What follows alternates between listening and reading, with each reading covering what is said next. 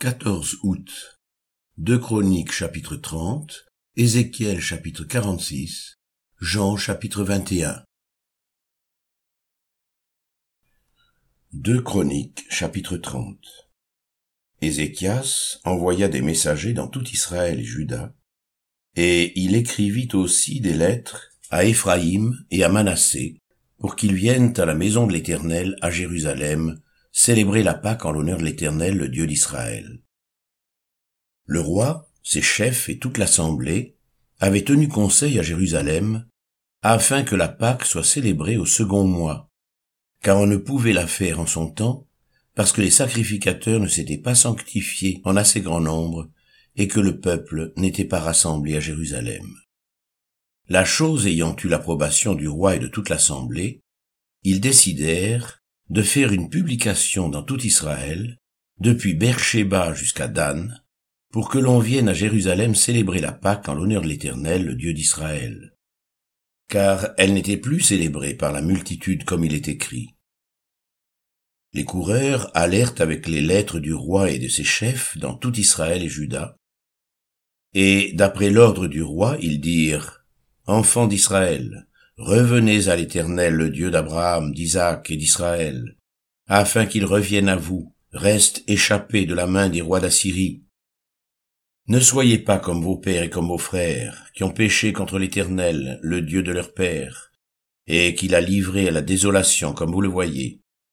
Ne raidissez donc pas votre cou, comme vos pères.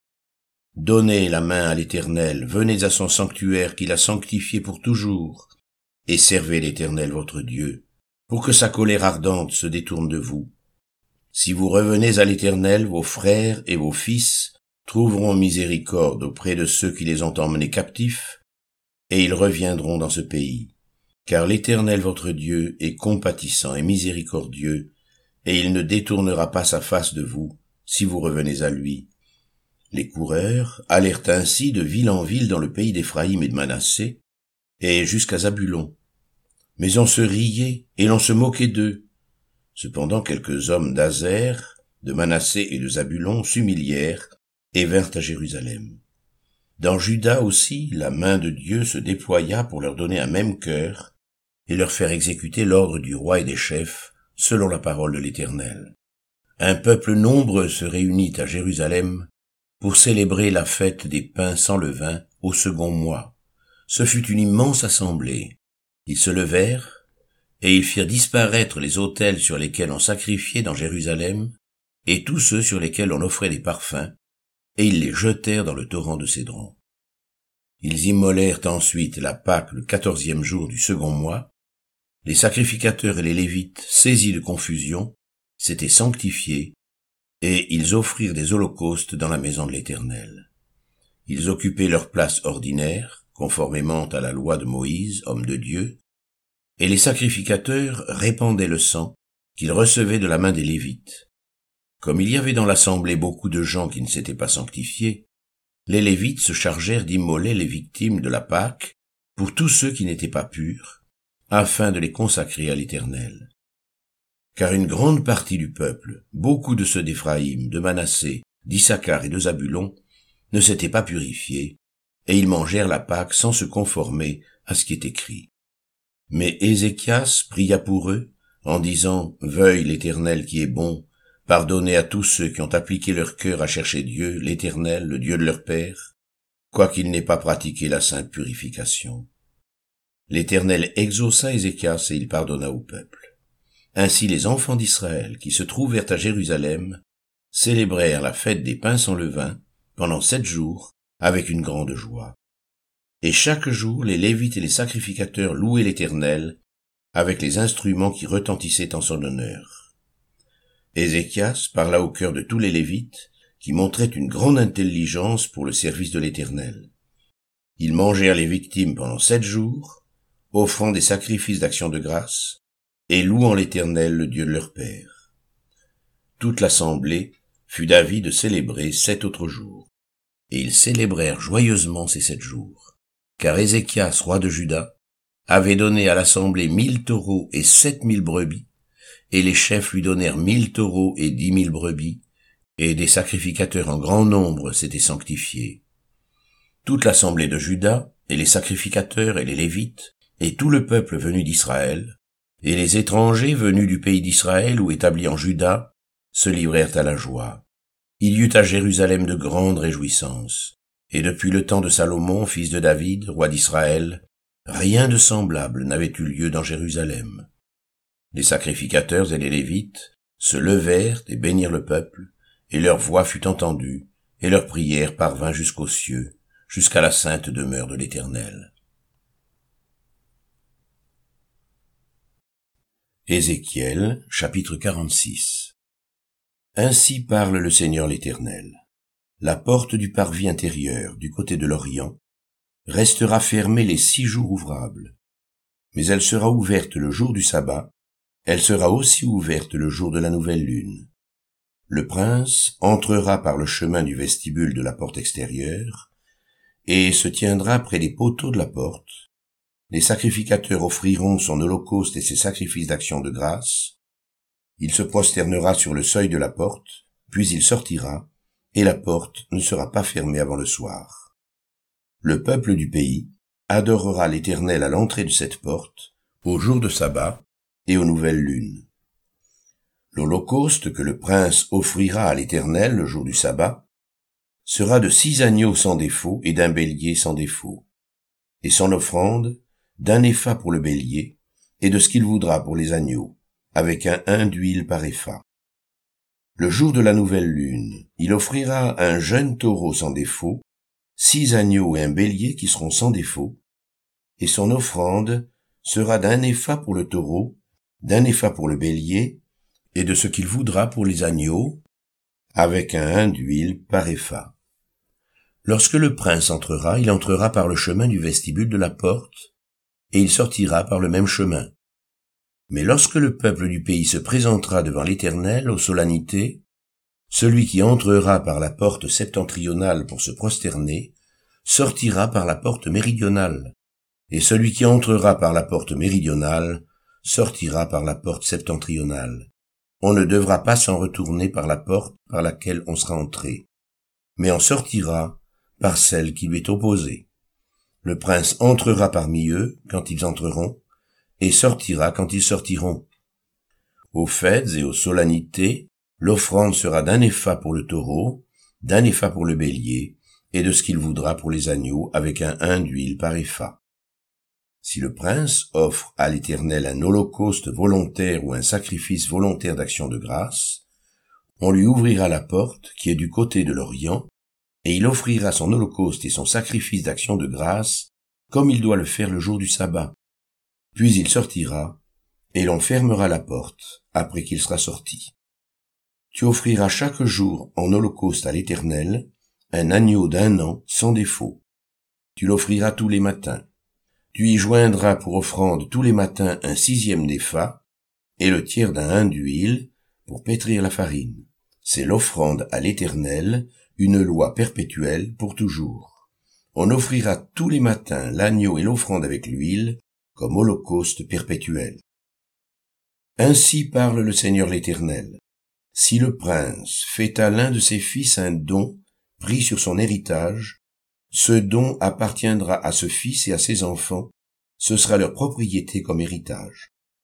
Mais s'il fait à l'un de ses serviteurs un don pris sur son héritage, ce don lui appartiendra jusqu'à la fin de la liberté, puis il retournera au prince. Ses fils seuls posséderont ce qu'il leur donnera de son héritage. Le prince ne prendra rien de l'héritage du peuple. Il ne le dépouillera pas de ses possessions. Ce qu'il donnera en héritage à ses fils, il le prendra sur ce qu'il possède, afin que nul parmi mon peuple ne soit éloigné de sa possession. Il me conduisit par l'entrée qui était à côté de la porte dans les chambres saintes destinées aux sacrificateurs, vers le septentrion. Et voici, il y avait un lieu dans le fond du côté de l'Occident. Il me dit, c'est le lieu où les sacrificateurs feront cuire la chair des sacrifices de culpabilité et d'expiation, et où ils feront cuire les offrandes pour éviter de les porter dans le parvis extérieur et de sanctifier le peuple. Il me conduisit ensuite dans le parvis extérieur, et me fit passer vers les quatre angles du parvis. Et voici, il y avait une cour à chacun des angles du parvis. Aux quatre angles du parvis, il y avait des cours voûtées, longues de quarante coudées et larges de trente. Toutes les quatre avaient la même mesure dans les angles. Un mur les entourait toutes les quatre, et des foyers étaient pratiqués au bas du mur tout autour. Il me dit, ce sont les cuisines, où les serviteurs de la maison feront cuire la chair des sacrifices offerts par le peuple. Jean chapitre 21 Après cela Jésus se montra encore aux disciples sur les bords de la mer de Tibériade. Et voici de quelle manière il se montra. Simon-Pierre, Thomas, appelé Didyme, Nathanaël de Cana en Galilée, les fils de Zébédée et deux autres disciples de Jésus étaient ensemble. Simon-Pierre leur dit, Je vais pêcher. Ils lui dirent, Nous allons aussi avec toi. Ils sortirent et montèrent dans une barque, et cette nuit-là, ils ne prirent rien. Le matin étant venu, Jésus se trouva sur le rivage, mais les disciples ne savaient pas que c'était Jésus. Jésus leur dit, Enfants, n'avez-vous rien à manger? Ils lui répondirent non. Il leur dit, Jetez le filet du côté droit de la barque, et vous trouverez. Ils le jetèrent donc, et ils ne pouvaient plus le retirer à cause de la grande quantité de poissons. Alors le disciple que Jésus aimait dit à Pierre, C'est le Seigneur. Et Simon-Pierre, dès qu'il eut entendu que c'était le Seigneur, mit son vêtement et sa ceinture, car il était nu, et se jeta dans la mer. Les autres disciples vinrent avec la barque, tirant le filet plein de poissons, car ils n'étaient éloignés de terre que d'environ deux cents coudées. Lorsqu'ils furent descendus à terre, ils virent là des charbons allumés, du poisson dessus et du pain. Jésus leur dit, Apportez des poissons que vous venez de prendre. Simon-Pierre monta dans la barque et tira à terre le filet, plein de cent cinquante-trois grands poissons et quoiqu'il y en ait tant, le filet ne se rompit point. Jésus leur dit, Venez, mangez. Et aucun des disciples n'osait lui demander Qui es-tu, sachant que c'était le Seigneur. Jésus s'approcha, prit le pain et le rendonna, il fit de même du poisson. C'était déjà la troisième fois que Jésus se montrait à ses disciples depuis qu'il était ressuscité des morts. Après qu'ils eurent mangé, Jésus dit à Simon-Pierre, Simon, fils de Jonas, m'aimes-tu plus que ne m'aime ceci?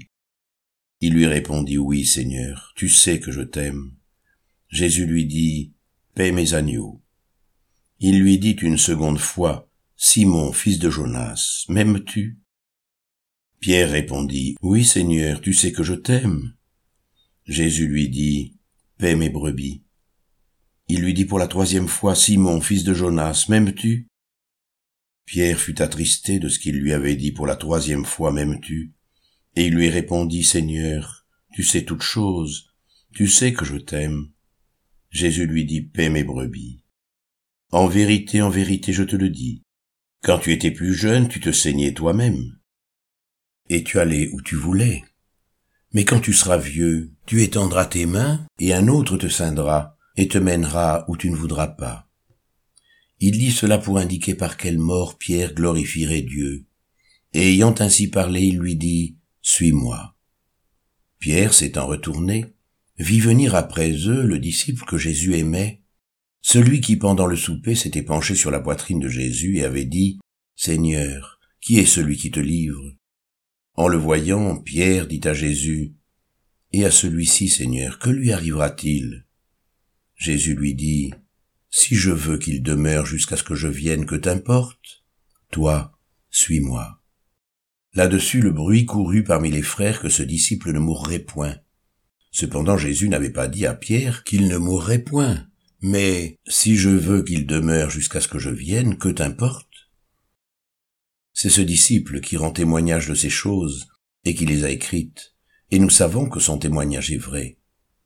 Jésus a fait encore beaucoup d'autres choses, si on les écrivait en détail, je ne pense pas que le monde même pourrait contenir les livres qu'on écrirait.